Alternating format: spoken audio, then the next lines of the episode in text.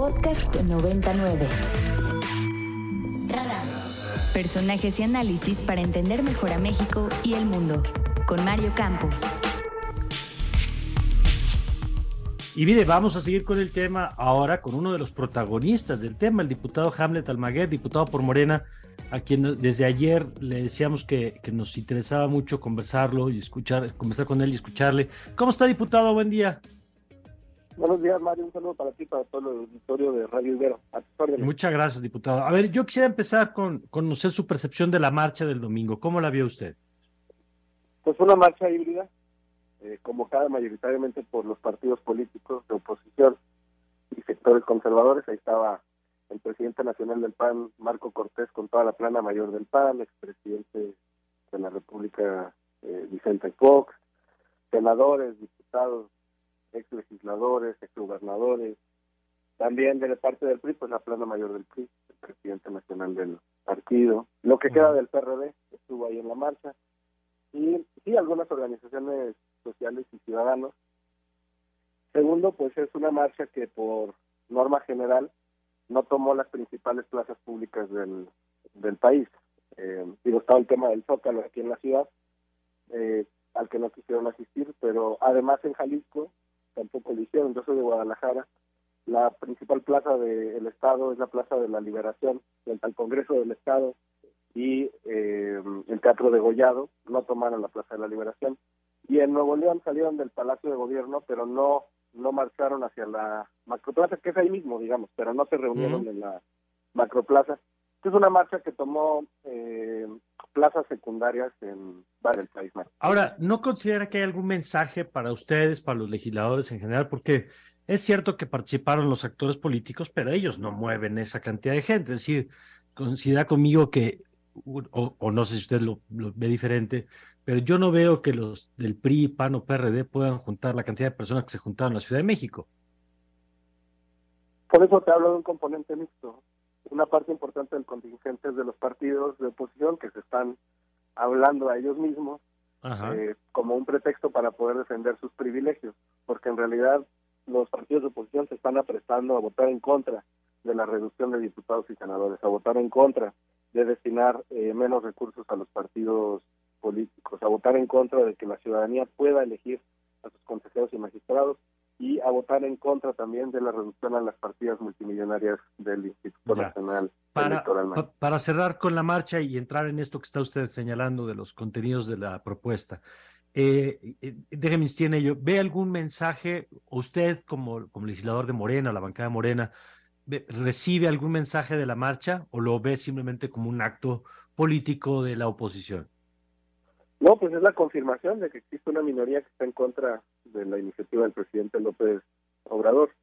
Hace cerca de un mes se dio a conocer la encuesta prohibida del INE, que le ocultaron a la representación de, de Morena. En una conferencia de prensa exhibimos el correo electrónico oficial del instituto en el que confirmó la directora de comunicación que la encuesta no se mandó a la representación de Morena, sino a la Secretaría Ejecutiva del instituto. No tiene nada que ver una oficina con, con la otra. Esta encuesta revelaba apoyo mayoritario al presidente de la República en su iniciativa. Eh, después quisieron descalificarla por el tamaño de la muestra de 400 entrevistas, pero ahora tenemos otras dos encuestas nacionales. La de parametría que encargó el propio Comité Nacional de Morena y la tercera muy interesante de Encol para el diario El País.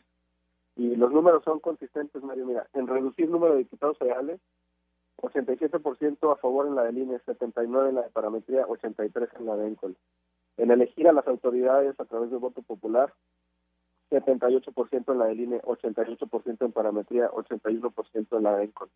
En reducir los recursos multimillonarios que se otorgan al INE, 74 en la del INE, 75 en parametría, 74 en ENCON. En destinar menos recursos a partidos políticos, 93 en la del INE, 80% en parametría. Voto electrónico alcanza hasta 68%, evolución del INE al INEC alcanza hasta 62%. Con porcentajes mayoritarios yo no hablaría de polarización, sino de disenso. Una parte de la población que es respetable y que llega pues al 15-20% de la ciudadanía que está en contra de esta reforma. Vamos al tema de la, de la reforma, porque ha dicho el PRI, eh, ha dicho el PAN y, y Movimiento Ciudadano y el PRI también, que el PRI es aquí el fiel de la balanza, pues que no van a acompañar una reforma constitucional. Eh, y entonces se empieza a hablar de un plan B. Yo empezaría por preguntarle, ¿usted ya no ve condiciones para una reforma constitucional?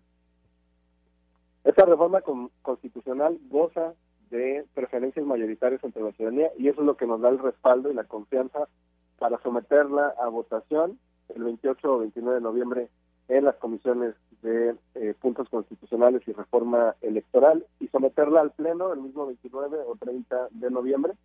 Y que sea, o no viable. es viable. Que sea el PRI y el PAN que le explique a la ciudadanía por qué va a votar en contra de reducir el número de diputados federales, por qué va a votar en contra de destinar menos recursos a los partidos políticos y que asuman el costo, que le expliquen a la ciudadanía. Ahora, ¿se va a votar? Ajá, pues, sí. Y si, se, digamos, hay dos escenarios ahí, que se apruebe o se rechace, con la información disponible el día de hoy, eh, lo que veríamos es que se rechace. ¿Qué seguiría entonces después? Similar a lo que ocurrió con la reforma en materia eléctrica, se, se discutiría y aprobaría a la brevedad una reforma secundaria en materia electoral sin necesidad de consenso con la oposición. Eh, a ver, esto último lo puede repetir, por favor. Se discutiría y aprobaría a la brevedad una reforma secundaria en materia electoral para la que no se requieren los votos de la oposición. Ok. Oscar, tienes una pregunta para el diputado. Sí, buenos días, diputado. Le saludo Oscar Reyes. Buenos días. Justo con esto que nos comenta al final, entonces, ¿estarían dispuestos ustedes a dejar fuera de las negociaciones a la oposición para la discusión de estas leyes secundarias? Pues esta materia se ha discutido ampliamente en los últimos seis meses. Hemos ido a las 300 eh, cabeceras distritales del país, hemos ido a plazas públicas, a escuelas, a universidades. Personalmente he tenido la oportunidad de dialogar con alumnos del Tecnológico de Monterrey, la UNAM, el POLI, la Universidad Autónoma Metropolitana, la Escuela Libre de Derecho, la Universidad de Guadalajara, muchas universidades públicas y privadas de todo el país. Ya se ha discutido ampliamente la reforma electoral y así como ustedes tienen la guillotina de los comerciales, nosotros tenemos la guillotina del periodo ordinario de sesiones que termina el 15 de diciembre. Y todo este periodo de sesiones, prácticamente desde el arranque, desde septiembre, el tema de la reforma electoral ha estado ahí.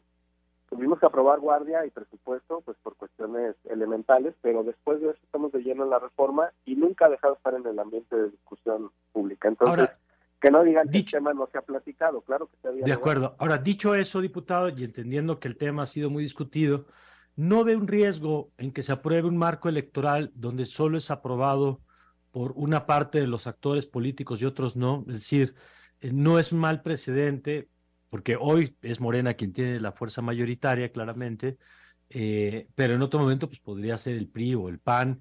¿No es deseable que los marcos, los cambios a las leyes electorales sean por consenso? pues es que si ellos no quieren votar en contra de la reducción del presupuesto a los partidos, ¿qué hacemos mal? Si ellos no quieren dejar sus privilegios, ¿qué hacemos? Nosotros tenemos que buscar la transformación hasta donde nos dé con los límites constitucionales. Te voy a poner un ejemplo. Lamentablemente, la fórmula por la que se calculan las prerrogativas multimillonarias para los partidos políticos está en la Constitución. Y ayer estábamos discutiendo qué hacemos, reducimos las prerrogativas a los partidos desde leyes secundarias. Y yo decía, bueno, podríamos hacerlo, pero lo siguiente que va a ocurrir es que son tan cínicos los diputados del PRI y del PAN que van a impugnar esa reforma para que no les reduzcan sus prerrogativas multimillonarias. Y obviamente los tribunales les tendrían que dar la razón. Entonces, ¿a dónde van a discusión pública? Sí, va a terminar a la corte, porque... Sí, el problema es que se van a cerrar con uñas y dientes a defender sus privilegios. Esa es la cuestión. Ahora, y nosotros tenemos algún margen de acción, algún margen de acción, pero hay límites constitucionales que están muy claros.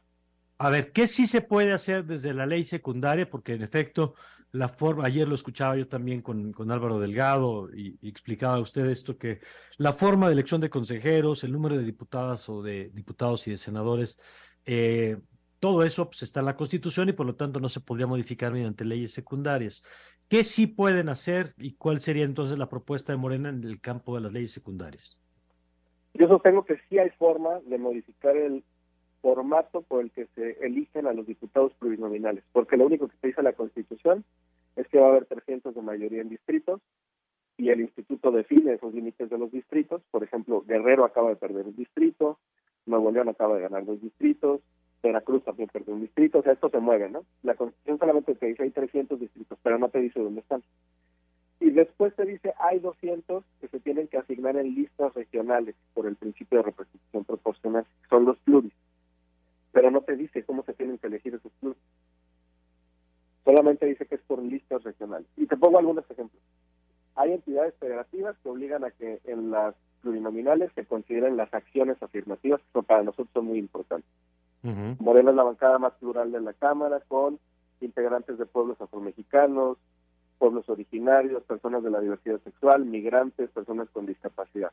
¿Correcto? Podríamos reservar espacios en las plurinominales para acciones afirmativas, por ejemplo.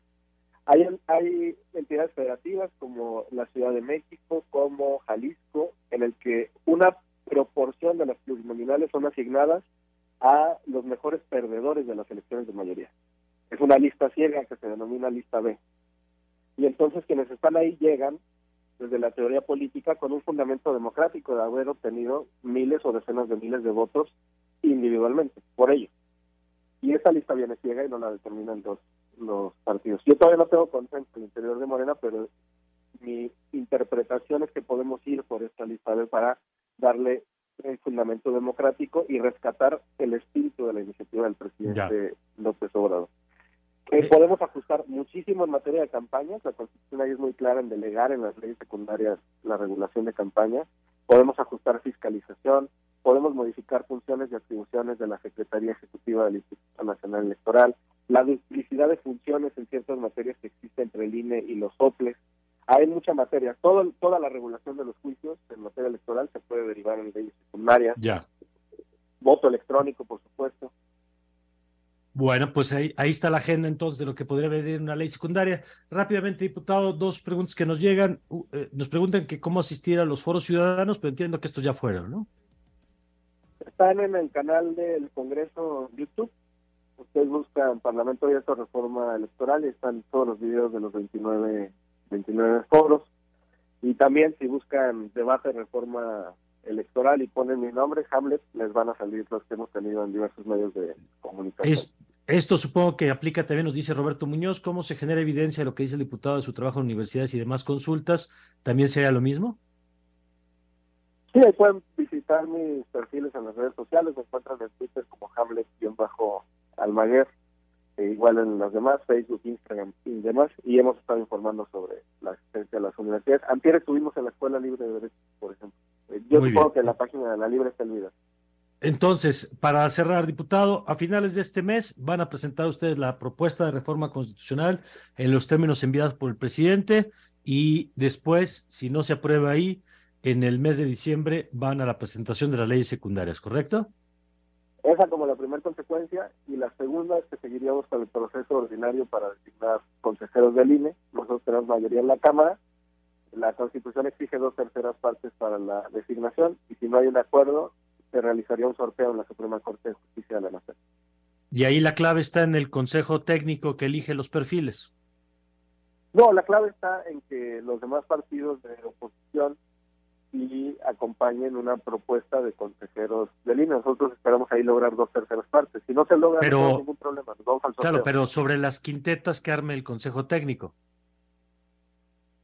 Sí, pero se trata de que sean personas de prestigio, conocedoras de la materia. Ahí no veo mayor problema. Y además, mira, dejárselo incluso al sorteo de la Corte puede ser productivo, porque ahí ya no nos van a poder acusar de que designamos incondicionales. Bueno, pues diputado Almaguer, muchas gracias por tomar la llamada y si nos lo permite seguimos conversando porque todavía le quedan capítulos importantes a esta historia. Muchas gracias Mario, un saludo para toda la audiencia de Radio Gracias, el diputado Hamlet Almaguer, diputado por Morena, y ya ha escuchado usted también su perspectiva en torno a este tema. Contenidos como este, descarga nuestra aplicación disponible para Android y iOS o visita ibero909.fm.